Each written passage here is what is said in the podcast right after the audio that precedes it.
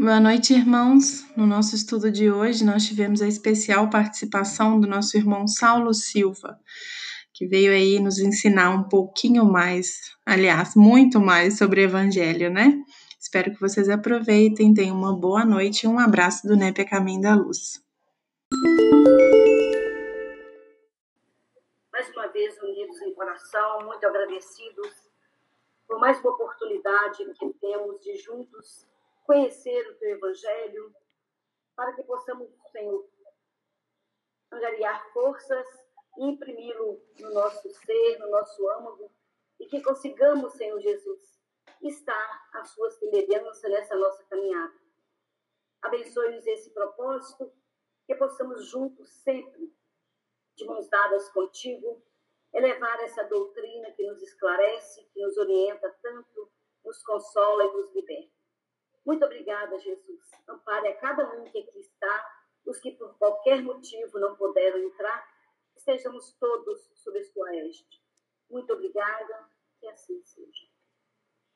Gente, o Saulo está aí para nós, né, hoje, muito delicadamente, cedeu para a gente esse horário, porque ele tem feito muitas lives aí e não tem conseguido é, é, tem muito, muito trabalho, né? Muito trabalho, e ele cedeu para a gente esse horário para falar conosco um pouco do Evangelho. Como eu disse para vocês, o, o, ele faz parte da coordenação do projeto é, Emmanuel, né? É, para a gente poder conhecer cada vez mais as obras do Emmanuel, facilitar para nós a pesquisa, como facilitou muito os evangelhos de Emmanuel. Então, a gente está aí muito agradecido, tá, Sal? Muito agradecido mesmo pela sua disponibilidade esse grupo é o NEP Caminho da Luz, né, de Patinga, como eu te disse. É um grupo que, quando presencial, ele estava em torno de 30 pessoas. Hoje a gente tem um pouquinho mais, tem dia que entra todo mundo, tem dia que não entra, e facilitou para nós o contato, graças a Deus aí, né, com essa, essa parte em tudo de graças, né? Lembrando Paulo sempre, em tudo de graças. Nós estamos dando muita graça por, por essa oportunidade que a gente está tendo aí.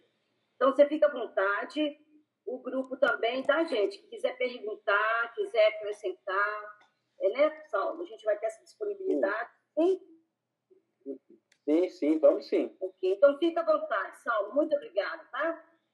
Gente, eu queria agradecer inicialmente o convite, a oportunidade de estar aqui com vocês. Para mim é uma alegria muito grande poder participar de uma reunião de UNEP, porque todos os trabalhos que eu faço na doutrina espírita, eu devo confessar que o que eu mais gosto é apoiar a formação e o desenvolvimento dos netos. Eu tive a oportunidade de passar do NEP, participar da fundação do NEP Brasil, quando a gente iniciou esse projeto lá em Brasília, junto com o Haroldo, a gente ainda mantém contato frequente, eu e o Haroldo, nós temos vários projetos juntos. Depois a gente fundou o NEP lá no Distrito Federal, e fundamos o NEP aqui em São Paulo, que é onde eu estou morando atualmente. Mas a minha paixão realmente são esses grupos de, de estudo, de pesquisa, porque eu acho que eles têm um papel muito importante em trazer a mensagem do Cristo novamente para a nossa atualidade, com a força da doutrina espírita.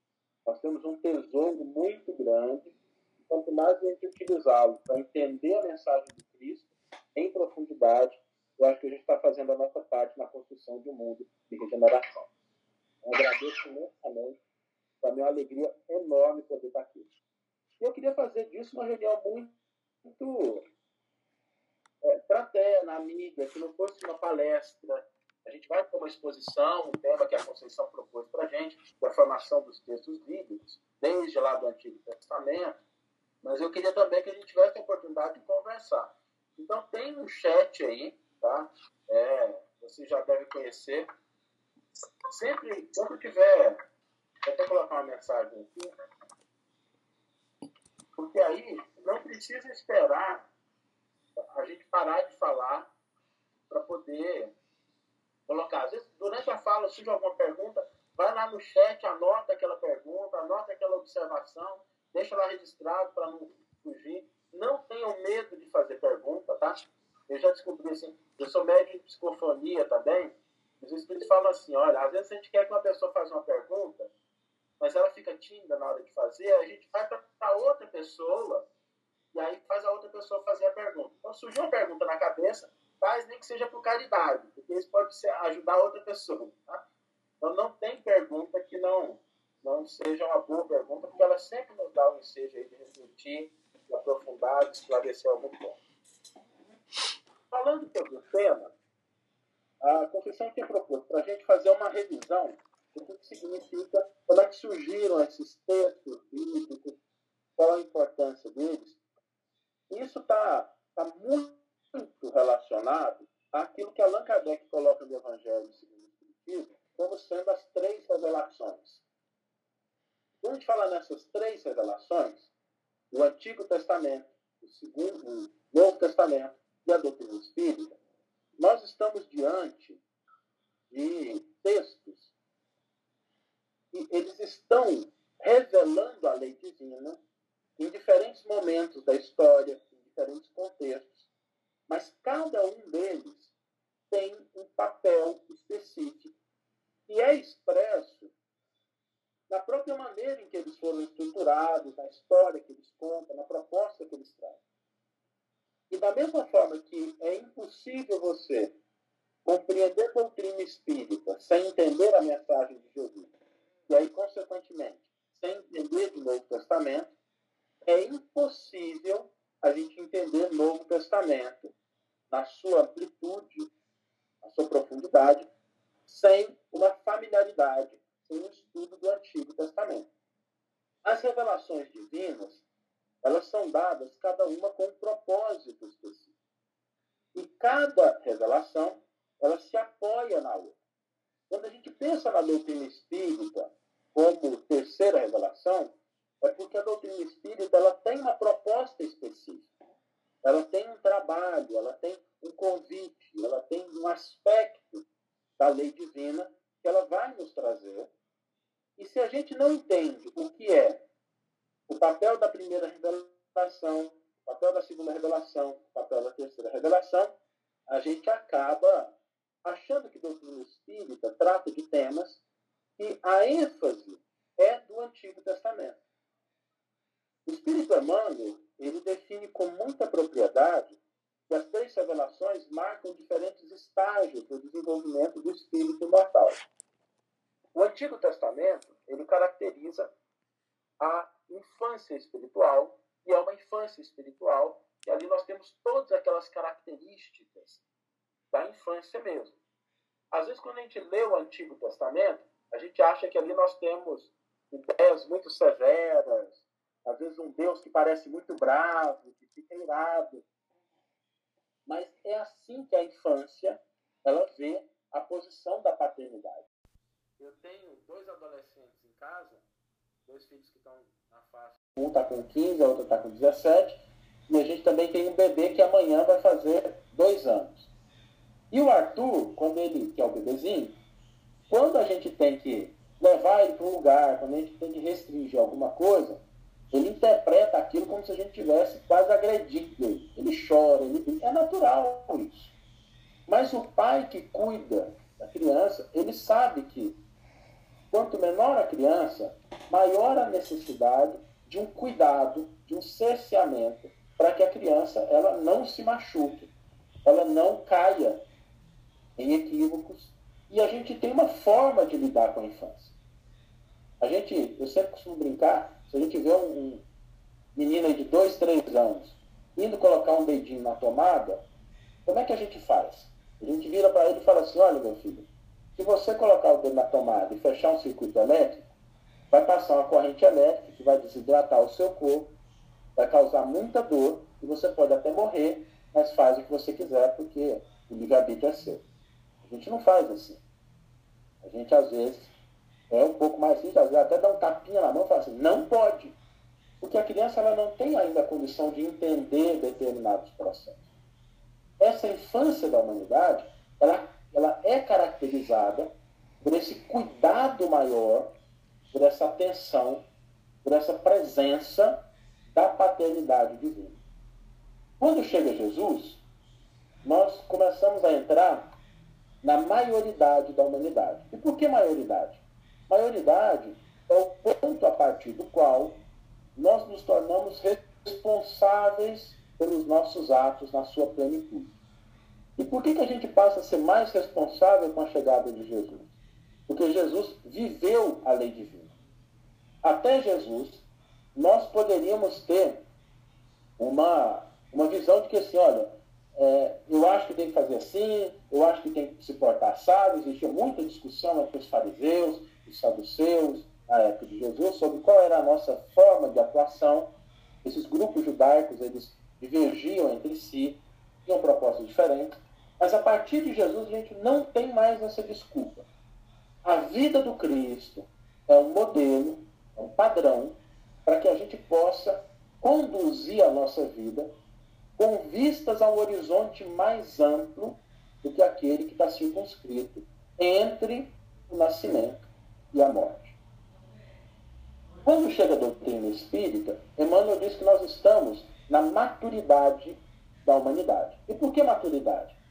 Porque com a doutrina espírita, nós começamos a entender mecanismos, nós começamos a entender processos, nós temos a revelação definitiva da imortalidade da alma, da reencarnação, da relação que existe entre os dois mundos, entendendo os mecanismos que regem essa relação.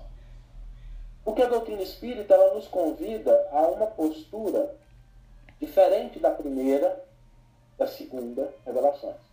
A doutrina espírita ela espera despertar em cada um de nós a consciência do ser imortal que cada um de nós é doutrina espírita não se restringe a um conjunto de regras e de orientações para que a gente paute a nossa vida no mundo.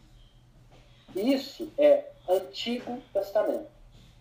Conduta no mundo é Antigo Testamento. A doutrina espírita, ela nos traz essa proposta de nos enxergar e começar a viver no mundo como os espíritos imortais que cada um de nós é. Não é fácil, não é simples. Nós vamos ter aí um tempo, um volume muito grande de espaço para que a gente possa aprender como a gente vai lidar com isso, porque a gente ainda está começando a entender a doutrina espírita. Não é uma coisa que a gente tá? A gente não pode dizer que conhece a doutrina espírita em profundidade, porque o tempo que a doutrina espírita está na Terra é um tempo muito curto. Se a gente for olhar as duas primeiras revelações, entre a revelação de Moisés e a chegada do Cristo, nós temos aí algo em torno de 1400 anos. Entre Jesus e a doutrina espírita, nós temos algo em torno de 1800 anos. E a doutrina espírita ela tem pouco mais de 200 anos aí para que a gente possa, não, nem 200 anos, pouco mais de 150 anos, para que a gente possa dizer que a gente já internalizou. E quando a gente fala de entendimento de cada uma dessas revelações, não é só no entendimento intelectual, é na vivência e na internalização. E é aí nós vemos o processo de formação dos textos bíblicos. Porque, principalmente no Antigo Testamento, a gente vai ver esse processo sendo muito refletido quando aqueles textos foram selecionados, a forma pela qual eles foram selecionados, os tempos em que eles foram selecionados. Então, entrando um pouquinho já nessa formação, quando a gente pega uma Bíblia, nas nossas prateleiras, a gente pega uma Bíblia e a gente olha um livro como esse, a gente tem a impressão, como isso aqui chega às nossas mãos dessa forma, como um texto, que foi sempre assim. E o processo de formação dos textos bíblicos, ele é muito diferente. Muito diferente. Porque entre os primeiros textos que compõem o Antigo Testamento e os últimos textos que foram incluídos, nós temos aí um espaço de cerca de mil anos mil anos. Se a gente pegar, isso é mais tempo do que a descoberta do Brasil. Então, quando a gente pensa nos textos do Antigo Testamento, nós não podemos lê-los, interpretá-los e considerá-los como se fossem textos escritos quando a gente pega um livro e fala assim, ah, está aqui a Bíblia. É como se a gente tivesse um texto escrito há mil anos atrás e um texto que foi escrito semana passada. E os dois estão juntos nessa coleção de textos. Porque Bíblia vem do grego biblos, que significa livros, no plural. Não é um livro, são vários livros. Essa diferença temporal, ela precisa ser considerada para que a gente entenda esse processo através do qual a primeira revelação ela foi sendo experienciada, ela foi sendo refletida, ela foi sendo às vezes testada, às vezes com rebeldia, às vezes a gente se negou a observar o que era a primeira revelação e as consequências disso. Então nós temos ali no Antigo Testamento uma história muito bonita de como a humanidade foi lidando com essa primeira revelação divina. O Antigo Testamento ele pode ser dividido, e é assim que os judeus fazem, em três grupos de textos. O primeiro grupo é o que é conhecido como Torá. Torá são os primeiros cinco livros do Antigo Testamento. Gênesis, Êxodo, Deuteronômio, Levíticos e Números. Esses livros é o que a gente chama de Torá mesmo. E Torá, as pessoas às vezes traduzem como lei, mas essa tradução ela não é uma tradução muito boa, porque a lei ela pode ser entendida de duas formas diferentes. A gente pode ter uma lei prescritiva, que é aquela lei que diz assim, você deve fazer tal coisa. E se você não fizer, você vai ser punido por não fazer aquilo direito. Então tem uma lei na atualidade que diz, ó, você não pode furar o sinal. Se você furar o sinal, você vai tomar uma multa. E aí, quando a gente fura o sinal, a gente toma uma multa. Esse é um tipo de lei. Mas existe um outro tipo de lei, que é uma lei orientativa. A lei orientativa, ela não prevê punição e castigo. Ela orienta para que a pessoa ela conduza uma determinada atitude dentro daqueles padrões, visando a própria segurança dela. Quando a gente vai para hospitais, por exemplo, existem regras muito rígidas em relação ao tratamento de infecção hospitalar. Eu conheço isso porque eu já fui administrador hospitalar, embora minha formação seja finanças, mas eu trabalhei uma época em pronto-socorro. E ali você tem regras muito rígidas. Por que, que essas regras são rígidas? Porque se elas não forem observadas, pode haver uma contaminação. Essa contaminação, ela não é a punição pelo desrespeito da lei. Porque às vezes ela acontece, às vezes ela não acontece. Ela é a consequência da gente ter ignorado essa lei, essa orientação. Então, quando a gente pensa em lei no Antigo Testamento, essa lei ela não tem o sentido de prescrição e punição, mas ela tem o sentido de orientação. Aos olhos de uma humanidade ainda na infância, a consequência do ato pode soar às vezes como sendo uma punição. Mas Deus não está preocupado em punir a criatura. A preocupação de Deus é com a redenção e o crescimento do ser. Não interessa ao Criador o sofrimento dos seus filhos. O que ele tem é uma ação constante, e é isso que representa a aliança, o nome testamento vem de aliança, essa ação constante de Deus, para que o seu plano para a redenção, para aquilo que ele já imaginou, ele se concretize no mundo.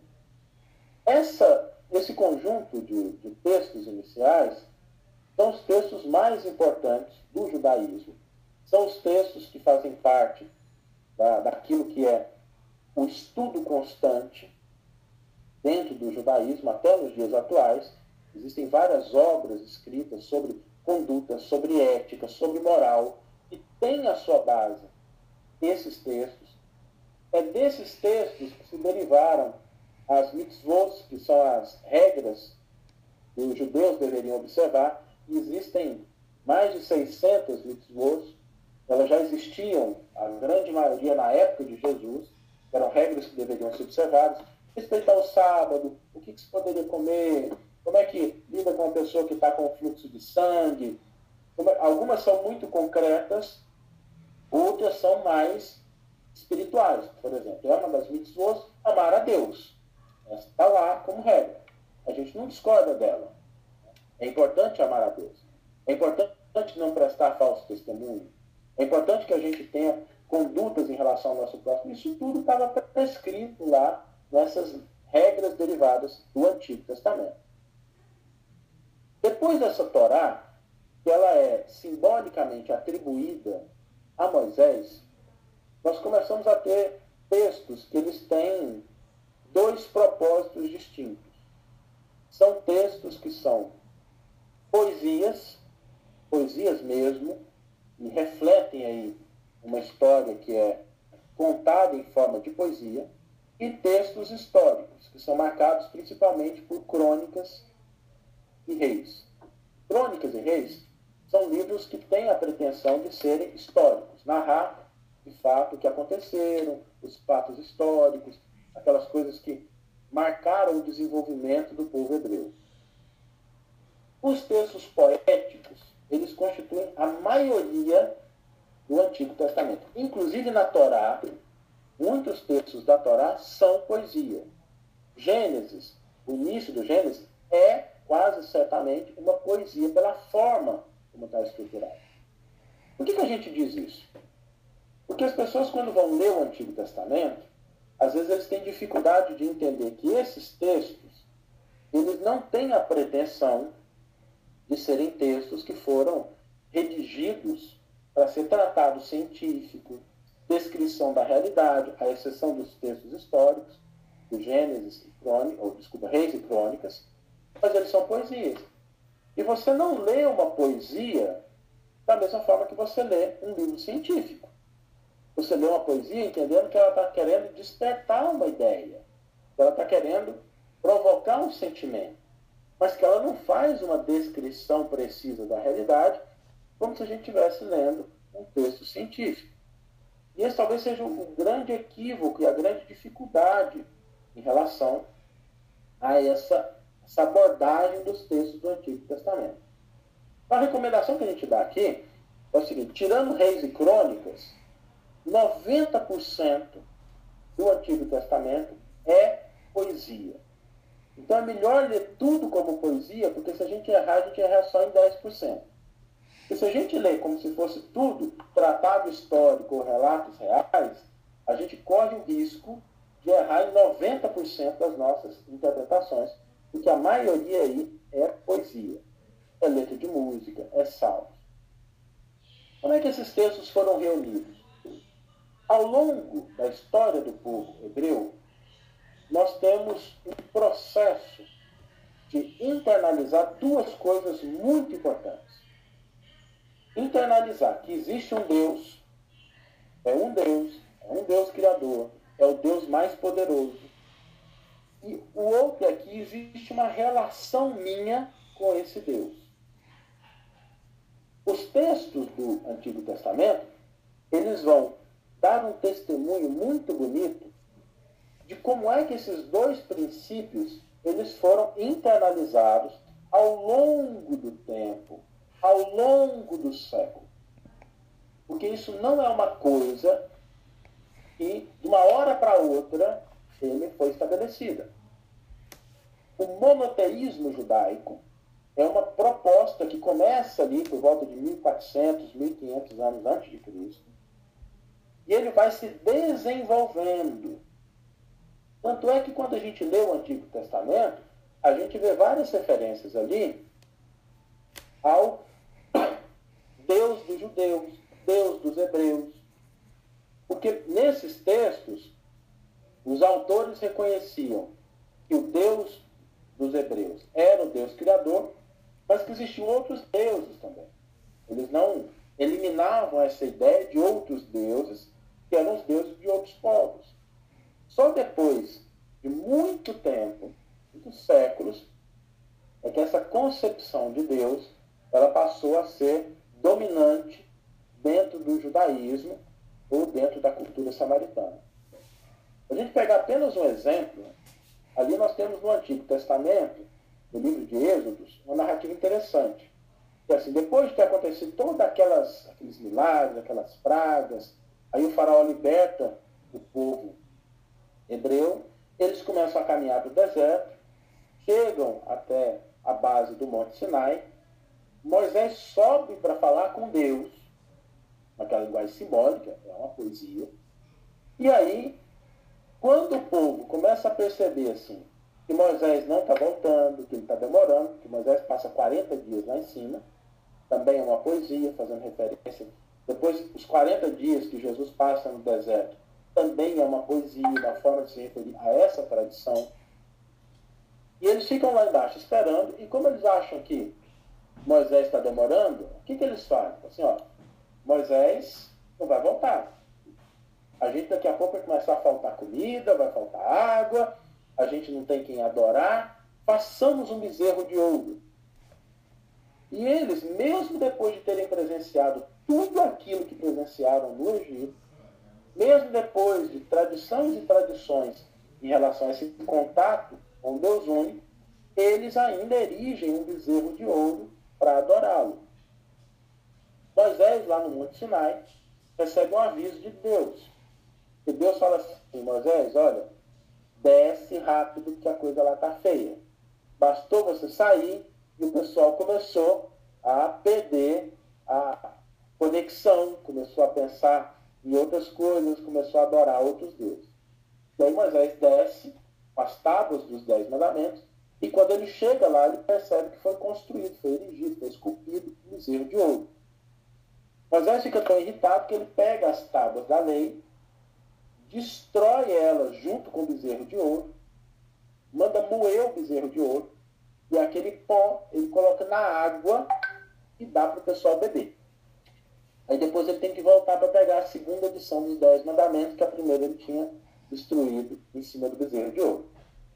É uma narrativa poética, é uma narrativa é, que é uma narrativa quase uma parábola, mas que ela representa essa dificuldade e esse tempo que levou até que o monoteísmo fosse estabelecido. Um outro aspecto da nossa relação com Deus ele está expresso no Antigo Testamento, na medida em que a preocupação no Antigo Testamento é como viver no mundo, como a gente lida com as coisas do mundo. Então, se a gente quer saber como é que lida com as coisas materiais, como é que a gente lida com o respeito ao próximo, isso é Antigo Testamento. Isso não é Novo Testamento. Isso não é doutrina espírita. Doutrina espírita apesar de também tratar desses aspectos, a ênfase da doutrina espírita está num campo diferente, como a gente já comentou, que é o desenvolvimento de uma consciência de um ser espiritual passando por uma experiência material. E o que, que acontece nessa relação com Deus? Essa relação, ela não é uma relação 100% assertiva. Às vezes a gente acerta, às vezes a gente erra. Todos os relatos do Antigo Testamento, eles são esse testemunho de como as pessoas vão aprendendo a lidar com essa lei divina. Os livros dos profetas, aqueles registros que a gente tem, desde o profeta Isaías, o profeta Ezequiel, a gente vai tendo ali esses relatos de como as pessoas vão lidando com essa tentativa de se relacionar adequadamente com a divindade, de fazer aquilo que Deus espera de cada um aqui nessa vida. Aqui nessa vida. E quando a gente olha os arcos históricos do Antigo Testamento, os livros dos profetas, as narrativas que são feitas, a gente vê todo esse processo se fechando. Por isso, a recomendação que a gente sempre dá quando a pessoa for ler o Antigo Testamento é assim: não pare leia aquele texto, aquela passagem toda, para você entender como é que uma coisa que às vezes nos choca em um determinado momento, ela se resolve no outro. Vou dar um exemplo disso.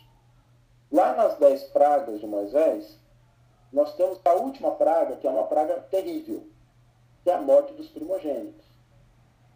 É a morte daqueles, das crianças, dos filhos homens que nasceram primeiro na casa do povo egípcio.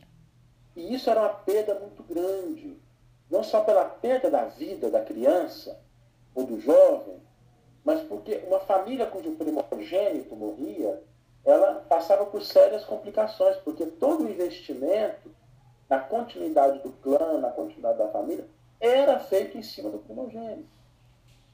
Perder esse, esse indivíduo é uma perda humana e social muito grande. E quando a gente olha essa atrocidade, a gente começa a perceber o seguinte: ela fecha um ciclo que começou lá atrás. Como é que começa a história de Moisés? Os egípcios começam a assassinar as crianças hebraicas. Moisés, para ser preservado, ele é colocado num cesto de betume, e aí ele é colocado nas águas para escapar desse morticínio que foi feito. E aí o cesto dele boia, ele é encontrado pela filha do faraó, e o tira da água, e esse tirar da água que dá nome a ele, porque Moisés significa saído das águas. Então a gente percebe o seguinte, aquele ato lá atrás, ele vai fechar o seu arco com a morte dos primogênitos do povo egípcio.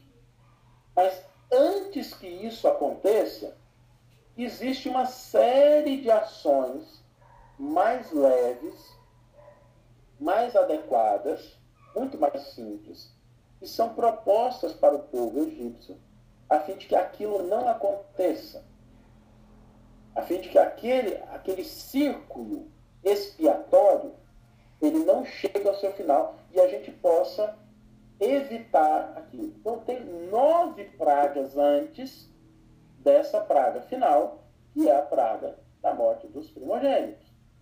Os egípcios poderiam ter libertado o povo hebreu na primeira, na segunda, na terceira, na quarta, na quinta, na sexta, na sétima, na oitava, na nona, sem que fosse necessário o fechamento desse ciclo expiatório. Com a doutrina espírita, a gente começa a entender os mecanismos dessas relações. A doutrina espírita nos esclarece que Deus nunca usa a expiação como primeira alternativa de redenção da criatura humana ou de correção. É sempre a do trabalho, da abnegação, da renúncia, do esforço, que é colocado como a primeira proposta. Não é a proposta do sofrimento, da punição. Nós temos aí o sofrimento, o castigo, entendido como sendo o castigo divino, que na verdade é a consequência das nossas ações, como sendo o último expediente. Sempre nos é dado primeiro a opção do trabalho. A doutrina espírita nos esclarece esses mecanismos que estão presentes na lei divina. Mas esses mecanismos já estavam expressos lá no Antigo Testamento. E a história dos profetas, a história narrada em poesia, ela representa esses acertos e desacertos com consequências mais cedo ou mais tarde. O povo vai lá, briga, faz uma guerra, mata as pessoas. Aí depois a gente vai lendo o livro lá. Lá na frente acontece a mesma coisa. O pessoal vai para uma guerra e aí eles morrem, a cidade é destruída.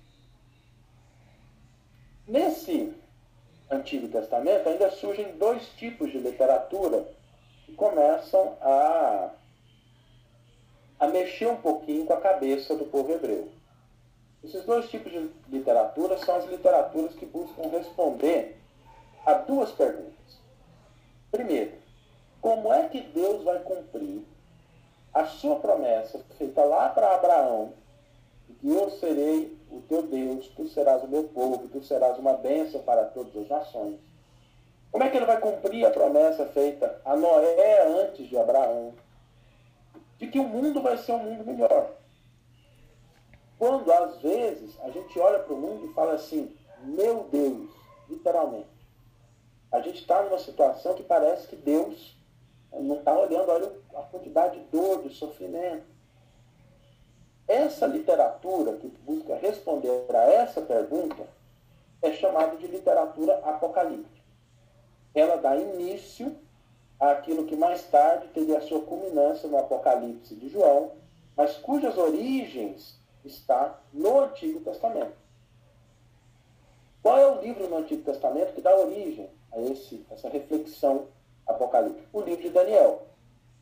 Não é possível entender o Apocalipse de João sem uma certa familiaridade com o livro de Daniel. E essa literatura apocalíptica, ela não vai falar do fim do mundo.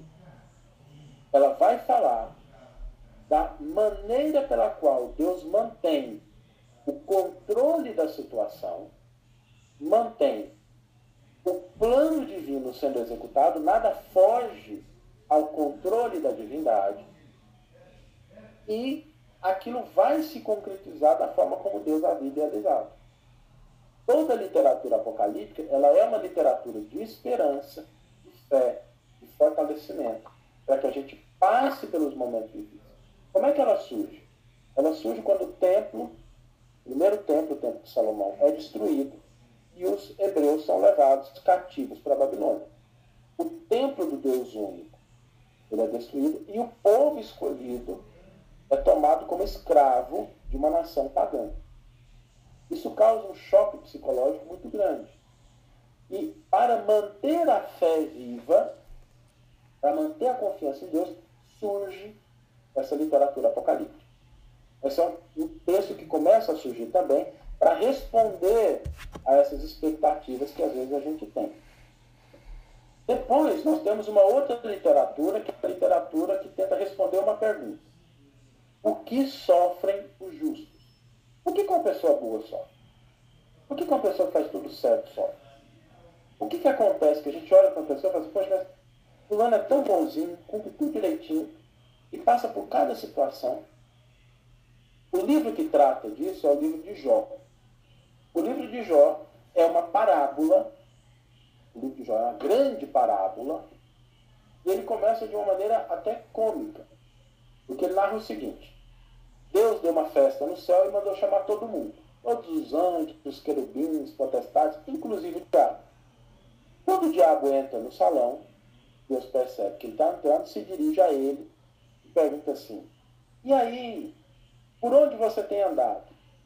O diabo percebe a ironia da pergunta. Como é que Deus não sabe? É óbvio que Deus sabe onde é que ele tem andado. É Deus. E aí ele responde de maneira meio ríspida, dizendo o seguinte: Tem andado por aí? Deus pergunta: Você tem mandado pela terra? Eu disse, Tenho. E você tem visto meu filho Jó? Tenho. Você viu o tanto que ele é temente, ele cumpre seus deveres, o quanto ele mantém a sua fé e a sua fidelidade a mim? Tem. Aí o diabo deve ter pensado assim, agora é a minha vez. Vira para Deus e fala assim, mas também, como é que o senhor queria que fosse diferente? Tudo o senhor dá para ele. Tem dinheiro, tem saúde, tem família, tem respeito na sociedade. É uma pessoa bem-quista por todo mundo. Todo mundo adora ele. Desse jeito é muito fácil ter fé. Desse jeito é fácil acreditar no Senhor, manter a bondade. Aí Deus vendo aquela proposta, é uma parábola, ele vira para o diabo e diz assim, ok, nós vamos fazer o seguinte, a partir de agora eu te dou poder sobre tudo o que já possui. Tudo.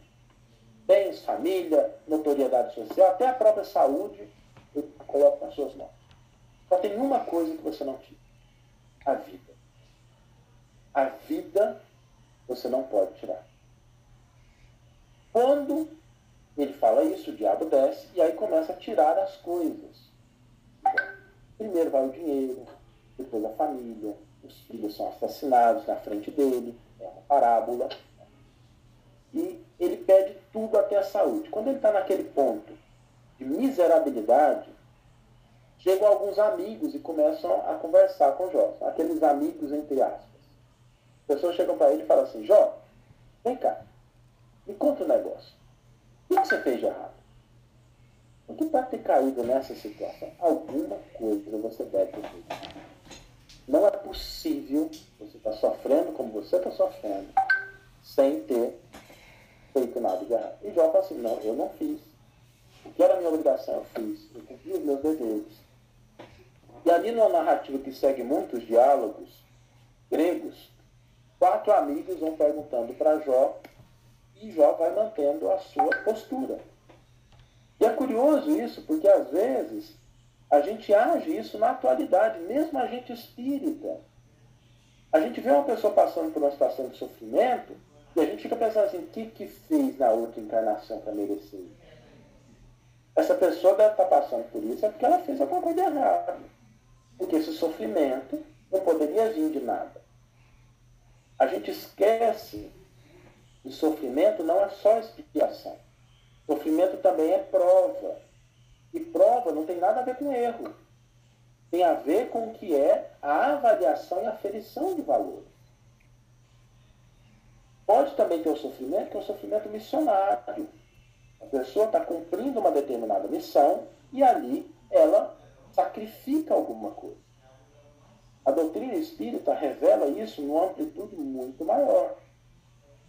E no livro de Jó, para encerrar essa narrativa, depois a gente abre para a gente conversar um pouquinho, a gente vai entendendo ali que Jó não afasta da sua posição, de olha, eu mantive a minha fé, eu fiz o que era certo, e no final do livro de Jó, Deus aparece. E a gente fica pensando assim, ó, graças a Deus. Deus agora vai explicar o que, que aconteceu. Mas para nossa frustração, Deus vira para Jó e diz para ele o seguinte, Jó, como é que você, criatura imperfeita e limitada, acha que pode conhecer os meus desígnios? Acha que você pode compreender a amplitude das minhas decisões? E aí ele restitui a Jó tudo que ele tinha perdido, mas a gente fica com. Não é uma lacuna, é uma, um alerta. É o alerta de que nós, enquanto criaturas humanas, nós não podemos ter a pretensão de compreender os desígnios divinos na sua totalidade. Isso está lá no livro dos Espíritos, quando Kardec retoma a questão e pergunta: é possível ao homem compreender Deus? E os Espíritos dizem assim: não, porque falta-lhes um sentido. Aí Kardec pergunta: mas é possível conhecer uma parte? Ele relata lá os atributos da divindade. Os Espíritos dizem: do vosso ponto de vista, sim. Mas Deus é muito maior do que qualquer coisa que a gente possa conceber. De qualquer coisa que a gente possa, qualquer coisa que possa caber na nossa cabeça. A gente precisa ter essa humildade quando a gente está lidando com a divindade. Então, os textos do Antigo Testamento são esses relatos, esses testemunhos de aprendizado da existência de um Deus único, de como eu posso me relacionar com Ele e dos acertos e desacertos, dos conflitos e das dúvidas que surgem a partir dessa proposta. Eu vou dar um pequeno intervalo agora para a gente poder ver se tem alguma pergunta que a gente trata desse ponto e depois eu vou começar a falar dos textos do, do Novo Testamento. Tá? A Nilson está dando boa noite. A Maria Eduarda colocou o seguinte: Deus se revelou a nós somente a partir de três revelações? Essa é uma pergunta muito boa, viu, Nilson? Como encaixamos toda a construção milenar humana não se relaciona diretamente ao Antigo Testamento, Novo Testamento, a doutrina espírita? Excelente pergunta, viu, Eduarda? A gente tem os Vedas. Sal. Oi? Só um minutinho aí. Quando se fala Maria Eduarda, é o Eduardo, tá? É, Eduardo. É que é a minha filha que usa aqui o negócio, Sal. Tudo bem? Eu a filha dele. Então, Porque aí ou a gente sai correndo quando fala que ele vai falar, ou a gente sai correndo, ou a gente abusa o ouvido, sabe? tá. Eu estou lendo aqui o nome que está no chat, se for diferente, por favor, me avise, tá? É, tá. Então, é o Eduardo. Eduardo, essa é uma excelente pergunta, porque a gente pensa na revelação divina como ela sendo o texto. Né? E a revelação divina, ela não é o texto. O texto é o que serve de testemunho, de registro. A gente vai, ver isso quando a gente vai falando do Novo Testamento. O Evangelho de Jesus não é o texto. Assim como a doutrina espírita também não, não é os cinco livros da codificação. A gente não pode confundir o objeto no qual aquilo está codificado com a coisa em si. É igual a gente fazer um desenho. A gente desenha uma coisa, a gente pode desenhar uma coisa simples e fala assim, olha, o que, que é isso? Ah, não, isso não é uma casa, é um desenho de uma casa. A revelação, ela não é o texto. Ela está representada no texto para facilitar o nosso entendimento. Mas a revelação, ela é, em essência, o entendimento de que existe um Deus único, de que eu posso me relacionar com Deus, de que aquilo que acontece na minha vida não ocorre à revelia da divindade. E aí, nesse sentido, todas as outras propostas, todas as outras doutrinas, elas que caminham na direção desse entendimento, também são revelações em menor grau. E por que eu estou dizendo em menor grau? Porque com respeito a todas as outras propostas do budismo, do taoísmo, das religiões indianas, aquilo que concentra de maneira mais incisiva essas questões é aquilo que está representado dentro dessa experiência do povo hebreu. Por que, que isso está lá? Isso não é à toa. A gente olha para a história desse povo e a gente come, começa a perceber que eles passaram por um processo de aprendizado que foi muito doloroso. Não, não é à toa. Esses espíritos que compuseram o povo hebreu já vinham com uma certa bagagem, acontece do nada, mas eles tiveram que internalizar lições muito importantes. Não é à toa que Jesus nasceu entre o povo hebreu, porque ele pressupõe essa base estabelecida. Então, quando a gente fala de revelação divina, não é o texto, são os princípios, as concepções, as ideias que esses textos evocam. E como encaixamos toda a construção milenária humana que não se relaciona diretamente ao Antigo Testamento, Novo Testamento e doutrina espírita. Nesse sentido. E também são revelações na medida em que estão apontando para esses três estágios, tá? Porque quando a gente fala da revelação divina, o primeiro estágio é o entendimento de que há um Deus criador, que eu me relaciono com ele. O segundo estágio é o estágio da vivência do amor, do reconhecimento de que esse Deus é Pai, e eu, como filho, eu herdo as características de Deus, e existe um horizonte mais amplo que não seja aquele horizonte entre o berço e o túmulo. Isso é a segunda revelação. E a terceira revelação é a revelação dos mecanismos, dos propósitos e das relações que existem entre o mundo espiritual e o mundo material. Tudo aquilo que aponta nessa direção também é revelação divina. E existe muita coisa que começou também dentro das outras culturas. Por exemplo, vamos pegar um ponto básico lá do Antigo Testamento, que são os Dez Mandamentos. Estão na base da revelação divina, dessa primeira revelação divina. Quando a gente olha essa, os Dez Mandamentos, a gente pensa, ah, Moisés foi quem codificou isso. Será? Será que Moisés assim, foi dado por Deus? Ninguém nunca tinha dito nada, e aí foi lá e aconteceram os Dez Mandamentos? Não. Existia um processo de desenvolvimento dessa ideia.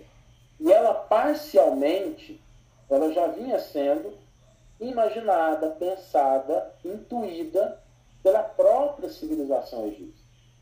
Se você pegar o livro dos mortos, o livro dos mortos do Antigo Egito, que é um texto mais antigo do que o texto da Torá, e você for ali, dependendo da edição, o item 125, 126, 124, pode variar entre esses três. Você vai ter um relato ali muito interessante. É assim, quando o morto chegar diante dos deuses para pedir a sua passada para a morada de luz, ele deve recitar com integridade as seguintes afirmações. Eu não matei. Eu não roubei. Eu não menti. Eu não peguei o gado do meu irmão. Eu não subtraí a terra, eu não roubei o trigo, eu não prestei um testemunho falso diante dos deuses. Lembra alguma coisa? A gente tem aí os primórdios daquilo que, com Moisés, ele é condensado, ampliado e estabelecido como os dez mandamentos. E isso está lá no livro dos mortos do Antigo Egito. Então, a revelação divina não é um raio que cai do céu e que de repente está ali. Aliás, existe um processo muito importante, porque a revelação ela depende do ser humano também. A revelação ela não se estabelece porque Deus quer, sem que o ser humano faça a sua parte. O que acontece com a revelação divina é que quando existe uma massa crítica, não precisa ser todo mundo, mas quando existe uma massa crítica, alguns indivíduos já estão preparados para internalizar aquela revelação, então a gente tem uma revelação dada. Muita gente ainda não está preparada, essas vão aprender durante o tempo, e quem não aprender vai ter outros planetas aí para reencarnar. Então, assim, elas também estão presentes, mas a gente deve entender dentro desse contexto. A Conceição está dizendo o seguinte: se tivéssemos partituras na época do Velho Testamento, teríamos músicas lindas, principalmente os salmos, viu, Conceição? E, e é engraçado porque a língua hebraica, ela, a escrita hebraica não tem vogal. E aí a gente fica um pouquinho difícil da gente entender a poesia hebraica, porque a gente pensa em poesia como as rimas, e rima pressupõe a vogal. Batatinha, quando nasce, esparrama pelo chão, mamãezinha, quando dorme, a mãe no coração. Mas a língua hebraica não tem as vogais. A forma da poesia hebraica ela é diferente, mas ela é muito bonita porque ela utiliza os paralelismos de conceitos. Quem utiliza muito a forma de poesia hebraica é Emmanuel, nos seus comentários ao Novo Testamento. Utiliza muito, mas muito. A forma da poesia hebraica, geral, é muito o que o Emmanuel utiliza para fazer os comentários do Novo Testamento. Um dia a gente pode até falar sobre essa questão da poesia hebraica. Nas lives que a gente está fazendo no canal da Fé, FEB, toda quarta-feira, 8 e meia, vai ter uma live que a gente vai falar especificamente da poesia hebraica de como é que isso passa até os comentários do Emmanuel. Ah, o Eduardo está perguntando o seguinte: falando em castigo, como se deu a queda do ser humano? Ou seja, se o ser é simples e ignorante, o eventual mal que este ser comete deveria ser por ele ignorado. Portanto, por que espiar por um mal ignorado a priori? Boa pergunta, Eduardo. E isso é respondido de uma maneira simbólica e poética lá no Antigo Testamento. Porque lá no Antigo Testamento, o que, que acontece? No Antigo Testamento, a gente tem a figura de Adão e Eva. Adão e Eva estão no paraíso, está tudo bem, tem comida, não precisa preocupar com nada. É, é literalmente o jardim do Éden, o paraíso. E aí eles recebem uma orientação. Essa orientação é: de todas as frutas podeis comer, exceto aquela da árvore que está no centro do jardim. E aí, qual é a árvore que fica interessante? É aquela que está no centro do jardim. E aí Eva passa por lá, a serpente chama Eva, e ela diz assim, olha, prova do fruto da árvore. E Eva diz, não, olha, mas Deus disse que não pode, porque se a gente provar, a gente vai morrer. E a serpente fala assim, não, não é isso, ele está com medo de vocês saberem as coisas que ele sabe. Parábola. E aí ele, a serpente convence Eva a provar do fruto. Eva chama Adão oferece o fruto, e Adão, como bom marido, obedece à esposa, prova do fruto, e aí começa aquela situação que a gente conhece. O que, que é o fundamental aí? É que a gente tem nessa narrativa simbólica, nessa narrativa poética, parábola, um mecanismo muito importante que é o afastamento da lei divina. Há uma orientação e essa orientação ela não é seguida. É aí que surge o mal. O mal, ele não surge da, da ação ignorante em relação à orientação de Deus. Ele surge quando a pessoa recebe uma orientação e ela foge dessa orientação. Existe até uma discussão entre os sábios de Deus que falam que a árvore que Deus proibiu ser humano de comer não foi a árvore que Eva comeu, porque ela estava lá no centro. Mas isso é uma discussão muito profunda, a gente não vai entrar nisso hoje. Mas até isso existem questões que são colocadas aí pelos sábios judaicos. Porque mais tarde, na narrativa, ele fala dessa árvore que está lá no centro. O que, que acontece aí? Vou pegar a terceira revelação. Fizeram uma pergunta para o Emmanuel no livro Consolador, a pergunta de 1935, perguntava o seguinte: se o determinismo divino é o do bem, quem criou o mal? Pergunta legítima. Como é que Deus determina o bem e alguém cria o mal? E o Emmanuel responde assim: o determinismo divino é sempre o do bem. Contudo, quando a criatura confia mais em si mesma do que em Deus, está interpretando lá o Antigo Testamento. Quando a criatura acha que pode fazer uma coisa, a revelia da orientação de Deus, a sua fragilidade faz com que suas ações convertem, se convertam em foco contrário à lei. Eis o mal. Então, quando a gente fala da expiação do mal, nós não estamos falando aí de um mal que ele procede de uma ignorância.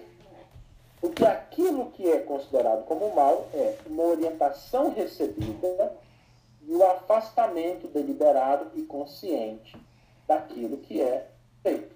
E nunca vem o castigo e a expiação de imediato. Eu sempre gosto de enfocar isso porque a gente, às vezes, a gente tem uma dificuldade de entender o que, que a doutrina espírita nos revela quando ela mostra esses mecanismos. Quando a gente pega o livro há dois mil anos, nós temos duas encarnações do Emmanuel ali relatadas. A primeira encarnação como Lento Lussura e a encarnação como Públio Lento. E a encarnação do Lento Lussura, como é que ele era?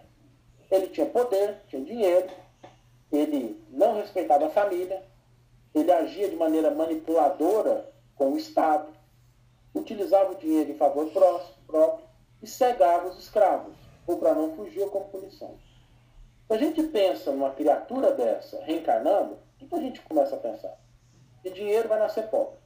A notoriedade social vai nascer na indigência. O respeitável família vai viver na solidão.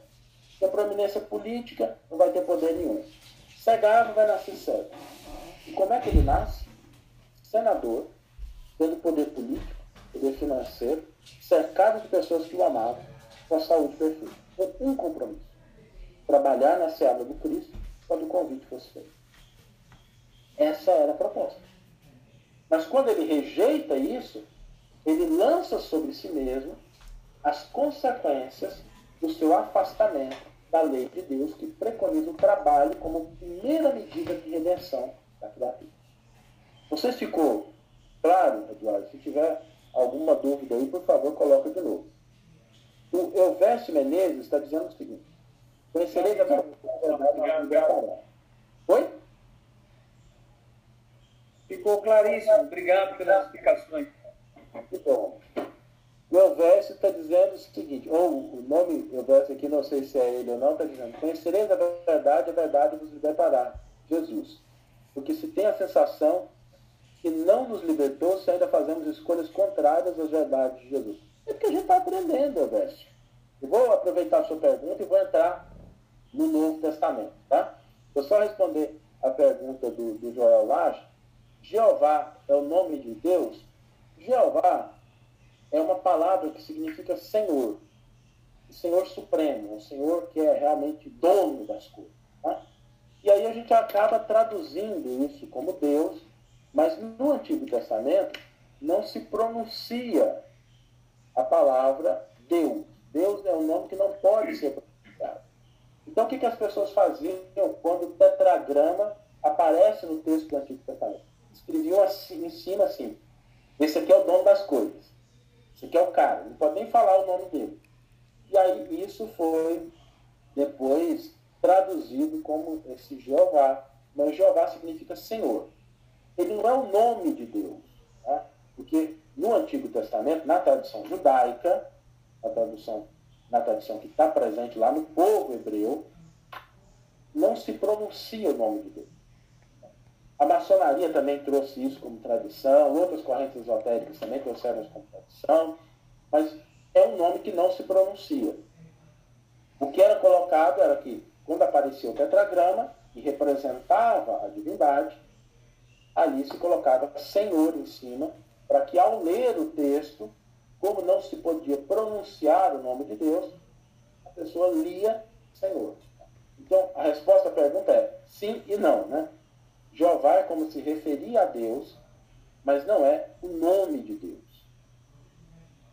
Eu vou aproveitar então a pergunta do, do Elvésio para a gente entrar na questão do Novo Testamento. O Novo Testamento, ele traz uma boa nova, uma boa notícia.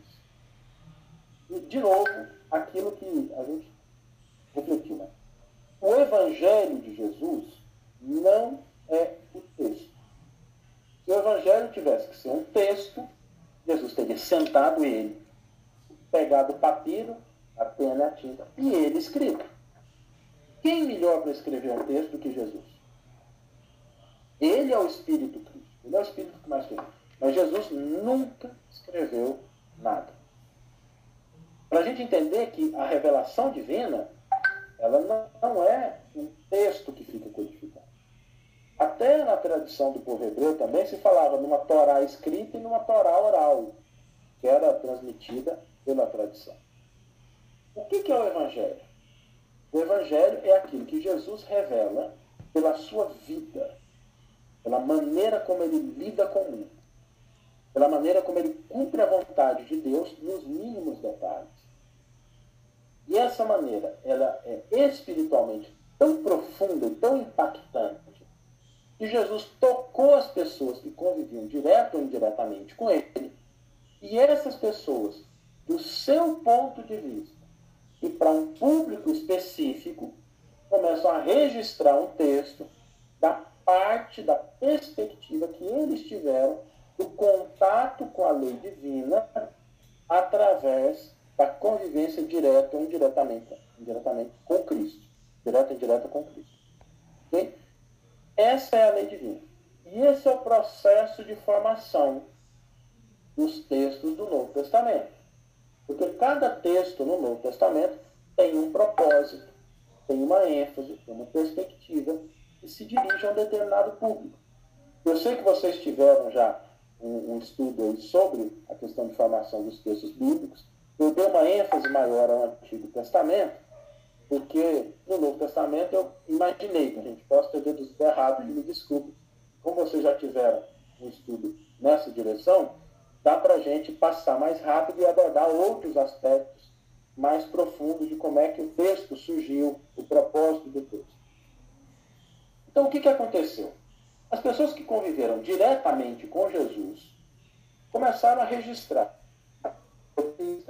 a sua perspectiva, aquilo que Jesus havia dito, ele ensinou. E aí algumas delas isso para o papel, que não era muita gente, porque escrever na época não era uma coisa assim.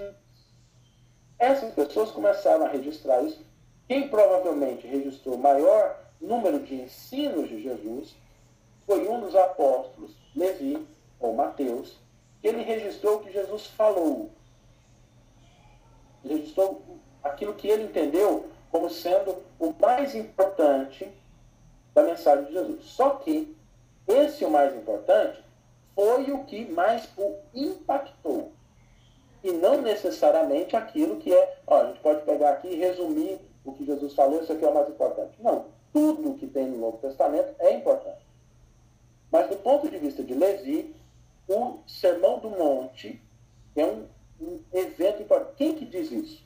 Humberto de Campos, no livro Boa Nova, no capítulo intitulado Sermão do Monte, quando ele mostra a experiência que Levi teve antes da primeira narrativa do Sermão do Monte, que Jesus repetiu o Sermão do Monte várias vezes, e por conta daquilo que ele tinha vivido, que é ter escorraçado pessoas simples, ele vê Jesus falar aquilo. E da conversa que ele teve com Jesus, aquilo impactou ele muito. E aí ele, ele redigiu, ele codificou o Sermão do Monte e algumas outras narrativas de Jesus. Bom, ali pela década de 70, alguém que já não é mais o apóstolo Mateus, teve acesso a esses escritos de Mateus, mas também a outros escritos, a outras narrativas, a textos apocalípticos, que é o capítulo 24 do Evangelho de Mateus, as próprias reminiscências dele, histórias que ele ouviu contar, e ele resolveu ali por volta da década de 70 redigir um texto que tinha um público específico, era o público judeu. E aí alguém redigiu esse texto e atribuiu ele ao apóstolo Levi, ao apóstolo Mateus. E é o que a gente conhece hoje como o Evangelho de Mateus. E tem no seu bojo muito do que Levi anotou, mas que também tem outras narrativas, outros textos, outras propostas que são dedicadas a judeus convertidos ao cristianismo. O Evangelho de Marcos ele é diferente. O Evangelho de Marcos é o resultado das lembranças de Pedro, quando Pedro estava em Roma e ele falou sobre Jesus, sobre o que Jesus fez. As histórias para o povo dos romanos tinham uma relevância muito grande. E aí, a Conceição está falando sobre a fonte Q, tá? Eu vou comentar sobre isso, Conceição, muito bem lembrado, tá? Sobre o que é a fonte Q, e como é que a gente acredita que pode ser esse texto original. É, Pedro estava em Roma e ele faz as suas narrativas e ele fala assim, olha, terminei aqui agora, vou ter que viajar, vou voltar. E as pessoas falam assim, não, espera um pouquinho, não vai. Deixa anotado para a gente, pede para Marcos, para que Marcos registre aquilo que Pedro contou. Só que tinha um problema, Marcos não dominava o grego, ele dominava o aramaico, lá da Judéia. E ele faz um esforço muito grande para verter para o grego aquelas lembranças de Pedro.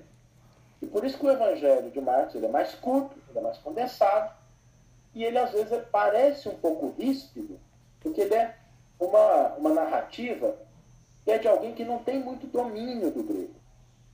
É mais ou menos assim. Você precisa convidar uma pessoa para vir e trazer, para vir até a sua presença. Você domina o português, você vira e fala assim, fulano, você podia fazer o obsequio de quando você tiver tempo, vir até aqui a minha presença para que a gente possa resolver esse determinado problema? Agora, se você não domina muito bem português, pode ser que você diga só assim, vem cá. E não tem aí nenhuma conotação de rispidez, mas tem a de uma limitação da língua. Essa é característica do Evangelho de Marcos. O Evangelho de Marcos é talvez um dos primeiros evangelhos que foi redigido na sua forma total. Não significa que ele é anterior àqueles relatos de Levi. Os relatos de Levi não são a totalidade do Evangelho de Mateus. Mas como texto integral, o Evangelho de Marcos, até ali metade do capítulo 16, que o final de Marcos é uma edição posterior, ele foi redigido inicialmente, é um dos textos mais antigos. Esse Evangelho de Marcos, ele foi utilizado, por exemplo, quem redigiu o Evangelho de Mateus, lá na década de 70, tinha em mãos o Evangelho de Marcos. Tanto é que se você pegar o Evangelho de Marcos e rasgar, jogar fora, você só perde 26 versículos. Todo o resto está contido ou em Mateus ou em Lucas. Lucas é um grande poeta. Ele narra é o Evangelho das grandes parábolas, ele domina o grego ao contrário de Marcos, e ele consegue realmente passar uma mensagem muito mais bonita. Se o Evangelho fosse um jardim, Lucas seria a flor mais bonita que a gente tem ali. Mais cheirosa, mais perfumada. É realmente o Evangelho mais belo. O Evangelho de João tem outra característica. É um Evangelho escrito ali pelo final do século I, é um evangelho mais transcendental. É um evangelho que já começa assim. No princípio era o verbo, e o verbo estava com Deus, e o verbo era Deus. Ele não se preocupa com as narrativas da infância de Jesus, nada disso. Até os milagres do evangelho de João são referenciados como sinais e não como milagres. São sinais da presença do Filho de Deus. É um evangelho mais espiritual. E ele marca o momento, é um momento ali por volta do ano 90, quando ele é redigido. Depois nós temos Atos dos Apóstolos, que é um livro muito especial, que ele relata a vida dos continuadores do Evangelho, mostrando que o Evangelho ele não é só aquilo que a gente teve como exemplo de Jesus, mas que ele deve ser continuado através das atitudes daqueles que pretendem representar a ideia dos ensinamentos do Mestre, e depois nós temos um conjunto de cartas. E, gente, é carta mesmo. A gente tiver um pouquinho mais de interesse em aprofundar nessas cartas, a gente está fazendo essas lives quarta-feira no, no canal da FEB TV às 8h30 E lá a gente está passando por todas essas cartas. Amanhã a gente vai tratar da carta de Paulo a Timóteo, a segunda carta de Paulo. Essas cartas mostram a importância de comunidades e indivíduos. E algumas cartas, elas são textos muito antigos. Por exemplo, a maioria das cartas de Paulo, que a gente considera autênticas de Paulo, que tem algumas que as pessoas têm dúvida, elas são anteriores ao Evangelho de João. O Evangelho de João é um texto que foi escrito depois de todas as cartas atribuídas a Paulo de Tarso. Então, ler as cartas significa ter acesso a um pensamento do ponto de vista histórico anterior ao Evangelho de João. Depois nós temos um conjunto de cartas, que são chamadas de cartas católicas, ou a palavra católica significa universal, depois é que passou a designar um grupo específico dentro da comunidade cristã, mas são as cartas de Tiago, Pedro, Judas, João, e por último, o Apocalipse, que não trata do fim do mundo, é o maior cântico de esperança jamais escrito. Esses textos circulavam de maneira esparsa no primeiro, segundo e terceiro século. 300, quase 400 anos depois, é que a gente começa a ter um movimento de busca de dizer o seguinte: olha, o que, é o correto? O que, que representa a ideia de Jesus? Então, pega um monte de texto. Carta de Paulo devia ter umas 30, o Evangelho devia ter uns 8, devia ter Atos de Paulo, Atos de Pedro, a gente devia ter outros apocalipses, devia ter um monte de texto. E aí vai se confluindo para um conjunto de textos que são os, os textos de leitura correta. A palavra, a expressão leitura correta é ortodoxia. E a ortodoxia vai por um processo que levou muitas décadas, na verdade séculos até a origem dos textos, mas o processo de dizer assim, quais são os textos, levou várias décadas, pessoas morreram por isso, até que a gente chegasse a essa conjunção do que a gente tem de textos do Novo Testamento. E aí a gente está levando 18 séculos para a gente internalizar essa mensagem. E quando a pergunta é assim, ah, mas na atualidade a gente não internalizou totalmente. Eu não acho que isso é 100% verdade. Eu acho que já existem pessoas suficientes no mundo que já internalizaram isso e que buscam viver de acordo com o Evangelho. É que o mal, às vezes, ele tem mais retumbância, ele é mais visível, as pessoas dão mais é, expansão. Mas o bem, ele está presente e a gente já tem pessoas suficientes do século XIX que nos possibilitam, sim, adentrar uma outra fase da revelação divina. Agora, a feição de uma escola, nós temos alunos que passaram pela primeira, pela segunda, pela terceira série, e a gente tem aluno que fica repetindo, porque Deus respeita o livre-arbítrio.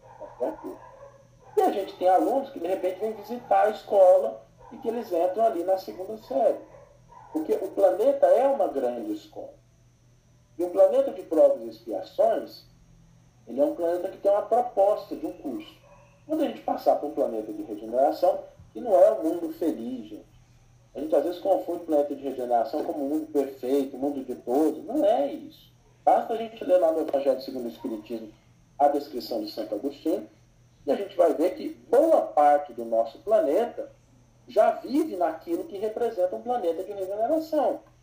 Que é onde você tem liberdade, você tem dignidade, você tem respeito, você tem tecnologia, você pode viver de uma maneira relativamente confortável. Não é aquele mundo em que a sua vida podia ser ameaçada a qualquer momento, você tinha que lutar pela sobrevivência acima de qualquer coisa, em que os bens para a própria nutrição do corpo, para a segurança, para a vestimenta, eram muito difíceis de serem obtidos. Não é mais aquele planeta primitivo.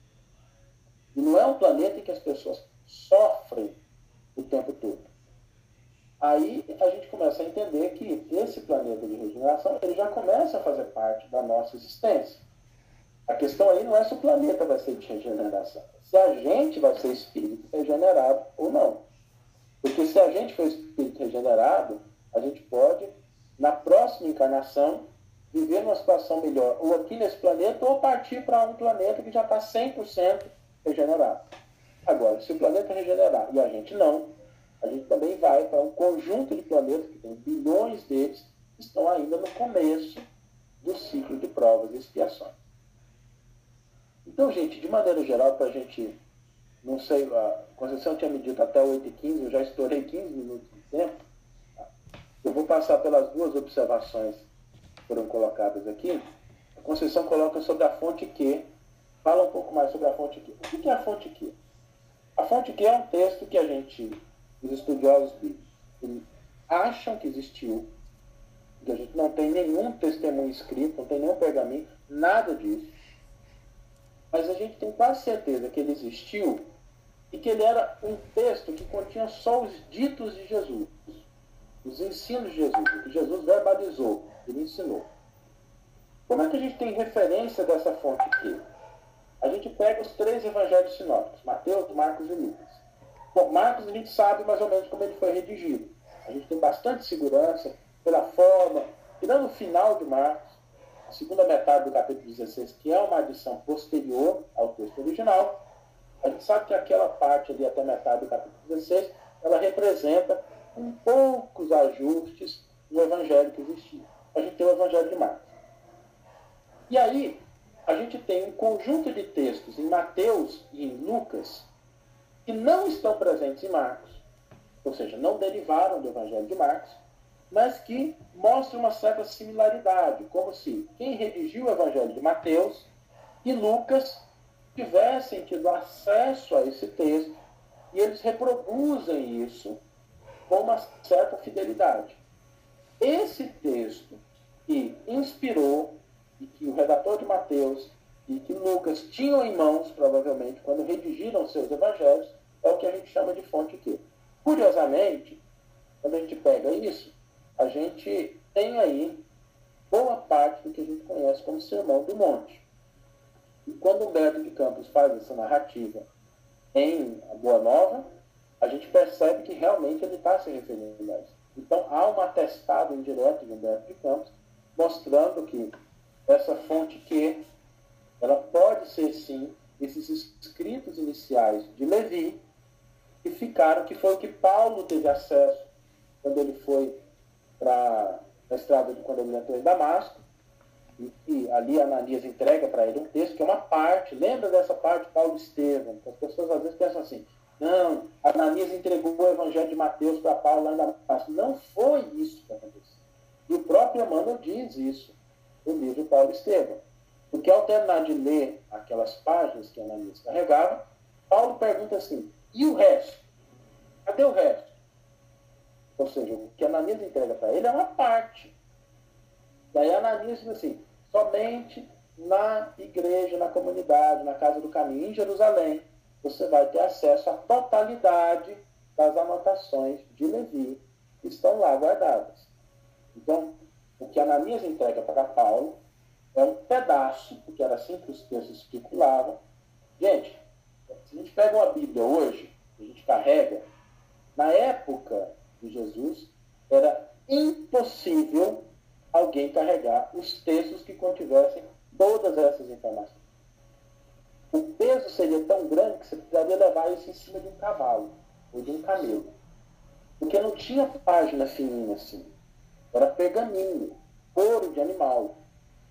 Isso demandava um peso enorme. Quem já teve a oportunidade de ir em alguns museus e ver as Bíblias antigas, tem uma certa noção quando a gente pega as Bíblias, mesmo depois da Bíblia de século 6, 7, você já tinha tecnologias melhores, essas Bíblias são vários volumes e que você não tem condição de um ser humano carregar isso ele sozinho. Então, não circulavam textos juntos como a gente tem hoje.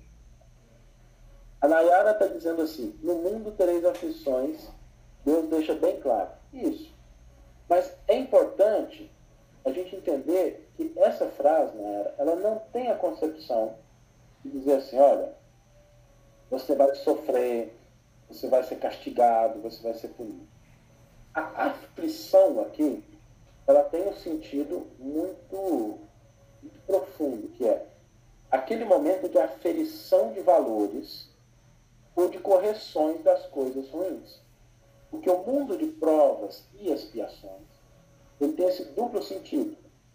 Que a gente se depure e a aflição aí, ela às vezes é o único mecanismo para que a gente se desvencilhe das crenças equivocadas do homem velho. Ou então essa aflição deriva da nossa aferição de valores. Agora, tanto em um caso quanto em outro, esse sofrimento e essa aflição tem um propósito. O propósito é que a criatura se desvencilhe das suas imperfeições, que é o que causa o sofrimento. Está lá em Allan Kardec, no capítulo do Céu e Inferno, que trata do código moral da vida futura, o código penal da vida futura. Ou então uma prova que, uma vez passado por ela, ele tem acesso ao próximo nível, ele tem acesso a uma situação melhor, a um próximo nível de jogo, que é o planeta melhor. Então não entendamos essa aflição como sendo punição de Deus. Tá? A gente está aí diante de essa proposta de depuração e de avaliação de aferição de valores.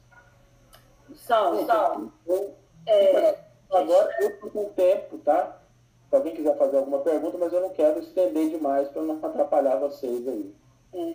O Sal, é, realmente eu vou, eu vou, vou dever com o pessoal aí, que eu acho que já estão saindo alguns aí. É, se alguém quiser continuar, a disponibilidade do Saulo aí para nós a gente aproveitar, a gente que sabe, né? Mas eu fiquei assim, é, maravilhada aí de ver você falar, e a gente já sabe disso, que o Apocalipse não é um anúncio do fim do tempo, mas uma esperança poética. Nossa, isso aí deu um alento, né? Dá um alento para que a gente possa entender melhor esse, esse livro né, da Bíblia, entender bem, para que a gente, nesses tempos aí que nós estamos passando de, das aflições que nos estão aferindo os valores, e aferindo mesmo os nossos valores, esse momento é um momento de aferição mesmo, e a gente conhecer, entender isso vai ser muito bom. Semana que vem, Saulo, nós vamos ter aqui conosco o Afonso Chagas, e ele vai abordar o Apocalipse. Né? O Afonso vai explicar direitinho, ele conhece ah, bem o texto. É, eu, eu acredito que sim. Então vai ser muito bom a gente ter, e foi assim, excelente né, a, sua, a, sua, sua abordagem aqui com a gente. E quem quiser, gente, aproveitar aí, fazer essa. Vamos, vamos, vamos aproveitar. Ele está fazendo live direto, né, Saulo? Estamos. A gente vai passar no canal da FEB TV do YouTube e na Rede Amigo Espírita, que estão retransmitindo. Mas toda quarta-feira a gente está abordando um texto do Novo Testamento. E aí, com um prazo maior, com um tempo maior, a gente fala sobre a história do texto, o que, que ele contém, alguma lição. E a nossa ideia aí é passar por todos os textos do Novo Testamento. A gente já está em 2 Timóteo, que a gente vai abordar na próxima, amanhã, e a gente vai chegar até o Apocalipse. O Apocalipse a gente vai, vai dedicar umas três lives é, para a gente poder entender. Muito bem. Está sendo pela FEB TV sempre? Pela FEB TV, exatamente. No YouTube da FEB TV. Basta lá no YouTube digitar FEB TV e aí já tem. E as lives anteriores estão gravadas lá também, tá? Alguém quiser ter acesso, por exemplo, onde eu falo dessa estrutura do Evangelho de Mateus, como é que ele surgiu, do Evangelho de Marcos de uma maneira mais detalhada, eu falo de Lucas, de João, as cartas de Paulo, como é que elas surgiram, o que é a estrutura delas, como é que é uma carta, está tudo lá gravado no YouTube.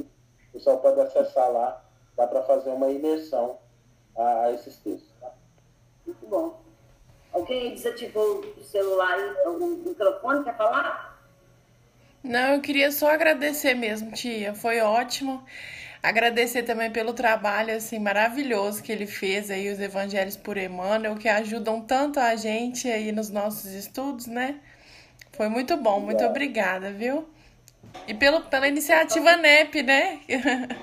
Nossa, é, facilitou muito para nós os Evangelhos por Emmanuel, essa pesquisa maravilhosa né, que a gente tem ali.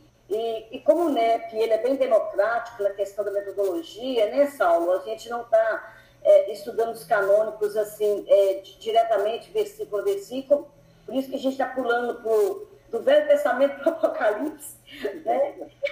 estamos pulando assim, e estamos vendo as cartas de Paulo, assim, à medida com a vida de Paulo com o Lavarini, com o Altino, Né? E vamos pedir você também algum momento aí para estar conosco na, nas cartas de Paulo aí. Estamos à disposição, tá? O material que está lá na FEB TV, a gente fez com muito carinho. Mas aí, Conceição, me coloca à disposição. Você tem meu WhatsApp, tem contato. Qualquer dúvida que vocês tiverem, qualquer questão que vocês acharem que eu possa ajudar, me enviem, por favor. Eu vou sentir uma imensa alegria de poder participar, tá? O Evangelho Primeiro, para mim, foi uma honra muito grande. Esse é o livro que eu queria ter tido quando eu comecei a estudar o Novo Testamento. E a espiritualidade fala assim, meu filho, se você quer, então vai organizar. Isso porque não tem nada de graça, mas para mim foi uma honra. E eu agradeço muito, gente, a possibilidade de estar aqui com vocês hoje, esse momento de reflexão, momento de fraternidade. E deixo aqui meu abraço e os votos que a gente possa se encontrar futuramente em uma outra oportunidade. Amém. Se Deus quiser. A gente tem muitos ensinamentos né, nessas, nesses textos do Velho e do Novo Testamento para a gente ficar só preocupado com a veracidade deles, né? Se é verdade, se não é. Então, nós vamos, assim, extrair deles todos os ensinamentos que tiver, sem nos preocuparmos com isso, se é, vera, se, se é veracidade, se é verossímil, se não é, para a gente poder conseguir aplicar na nossa vida nessa aferição dos nossos valores, né, né Sal? É essa a proposta do estudo e pesquisas do Evangelho, né, do nosso minutinho. Né? Muito obrigada. Tá? Muito obrigada. Que Jesus te ampare aí nesse propósito. Nós estejamos juntos mais vezes. E a gente agradece muito a todos que estão aí, né? Algumas pessoas não conseguiram entrar, ficaram aqui comigo no WhatsApp. Me aceita lá. Me aceita lá para pedir para entrar e não consigo entrar. Umas quatro aqui, viu, Bruna? Mas, assim, é, nós vamos rever essa plataforma, né? Uma coisa que seja mais, que nos, nos possibilite melhor aproveitamento nós vamos ver isso. Então, gente, eu dou, Conceição, se você me permite, é gravar essas reuniões, ah, e depois de matéria privada para o pessoal que participa do SNAP, fica como material de estudo ali, de sim. pesquisa, tá? A gente tem feito podcast. É. Com todas as nossas reuniões. A gente faz tudo porque, porque a gente, é uma live aberta, como tem sido tantas aí, não permite menos essa participação, essa interação. Por isso a gente não abriu assim essa live aberta, mas disponibiliza o podcast, que acaba ampliando também os conhecimentos, né? É, divulgando também os conhecimentos. Né? Então, eu vou mandar depois, quando estiver prontinho, hoje ou amanhã no máximo, né, Bruna? Ele fica prontinho, aí eu, eu encaminho para você aí. Tá bom, Sal? Muito obrigada. A gente não vai mais mais estender, não, tá? Pra... Mas nós vamos te chamar de novo, pode ter certeza. Estamos à disposição, gente. Muito obrigado. Viu? Obrigado. Vamos fazer a nossa oração para que nós possamos, então, encerrar, né? Mestre Jesus, nós não temos, Senhor, palavras para agradecer tamanhas oportunidades que nos é oferecida para que conheçamos, Senhor, o Teu Evangelho, para que conheçamos a tua vida. E assim, Senhor, com essa oportunidade, nós nos colocamos diante de ti, prontos para que esses ensinamentos ecoem no nosso coração e que possamos, Jesus, assim, pilhar os passos dessa nossa encarnação junto contigo, mirando os nossos passos no seu exemplo verdadeiro agora um pouco mais entendidos e que nós possamos entendê-los a cada dia mais. Muito obrigado, Senhor. Abençoe a nossa noite de sono, que ela seja para nós de refazimento para o nosso corpo, de aprendizado e trabalho para nós na cidade. Muito obrigada, Jesus. Permaneça conosco. Abençoe todos esses companheiros envolvidos na divulgação do teu Evangelho, em qualquer palco da vida em que estejam divulgando a tua nova. Muito obrigada, Senhor. Que assim seja. Gente, boa noite. Boa noite a todos. Boa noite. Muito obrigada. Tá? Jesus abençoe. Boa noite, gente. Boa noite. Muito